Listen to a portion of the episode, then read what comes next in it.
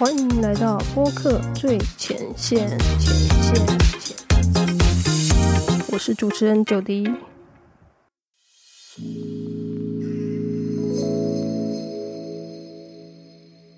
Hello，欢迎回到播客最前线。今天这集要跟大家分享的是如何在日常聊天介绍自己的 Podcast。好，那其实这个情境比较像是可能遇到一些刚认识的朋友，然后你们聊一聊，哈，对方就发现，哎，你有在做 Podcast。那最常被问到就是说，哎，那你的 Podcast 是关于什么的？啊？但是你如果完全没有任何准备，你被问到，你会好好的呃趁机自我。推销一番吗？还是就轻描淡写用几个字就带过了呢？假设啊，你今天听完这一集，好好的准备，你下一次你就可以非常从容不迫的，又可以很随意的随口就跟新朋友介绍你的 p a c k a g e 节目，那不是很棒吗？好，那首先要跟大家分享的是一个名词，叫做电梯简报。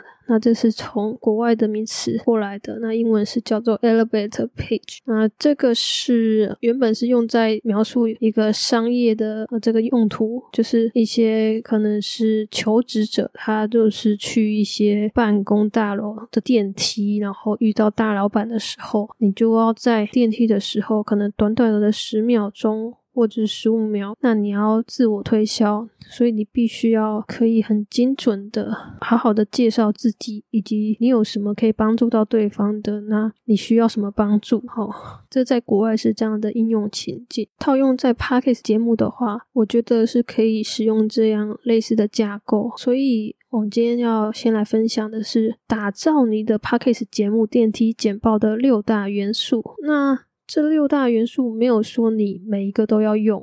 因为你这样可能会拉拉杂杂讲太多，我觉得你可能抓个十五到二十秒哦。如果你在十五到二十秒之中，看你能不能很完整的说出呃你的节目介绍，我觉得这样子的呈现就会比较适合在日常生活中的那种呃随口聊天的自我介绍的方式。好，那首先六大元素的第一个是 what，what 就是什么？好，那你的节目是谈论什么主题呢？然后你的风格是轻松好玩，还是很温情疗愈呢？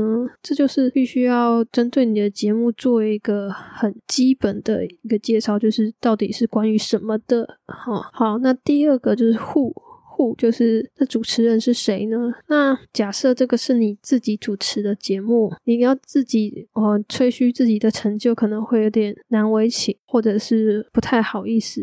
这时候你可以比较以不过度吹嘘的方式，比如说你可以讲一些事实。那也许你假设你的频道是关于元宇宙的，那你就可以说哦，因为你有在投资这个加密货币，哦，所以你对这方面很了解。这听起来就会蛮合理的。那你也可以再补充说，哦，因为你很常参加这个币圈的一些社群，那这样子的话，就会让人家感觉说，哦，你可能对这方面的确是涉猎比较多。这是一个比较低调的自我介绍的方式。如果啊，这是你的节目，那你是制作人，但主持人不是你的时候，你应该就可以比较用客观的角度去介绍主持人。那这时候你可以说这个主持人的职业或者是他的专业领域是什么？那他有没有什么特殊的经历哦？这些，然后作为一个佐证，让大家觉得说，哎，这个主持人好像很厉害，那应该要来听听看这样子。好，那第三个惠尔哪里可以收听得到？那有没有推荐的收听平？台呢？我觉得这个会蛮重要的，是说有可能你遇到的是从来没有听过 podcast 的人，那他连用什么听 podcast 都不知道，这时候你还要教他怎么听哦，所以这一点是很需要提到的部分。这样，那通常如果是你面对面的时候，你也可以顺便请他帮你订阅你的节目，这样你就收获一名粉丝了。再来第四个，Why 为什么要做这个 podcast？就是有可能你的新朋友会好奇，那你为什么要做这个 podcast 呢？这时候这就是一个哦，可以趁机开启这个聊天的话题的机会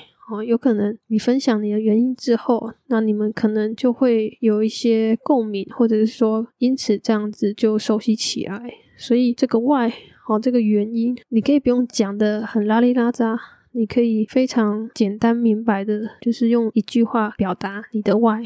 到底为什么会想要做呢？哦，那再来第五个 when，那就是你什么时候会有新一集上架呢？我觉得这一点其实可讲可不讲。如果讲了，只是让对方知道你这个节目是持续更新的，所以这个到时候可以啊衡量一下，就是不一定要提啊。如果你真的找不到什么话的话，你可以提这一句啊。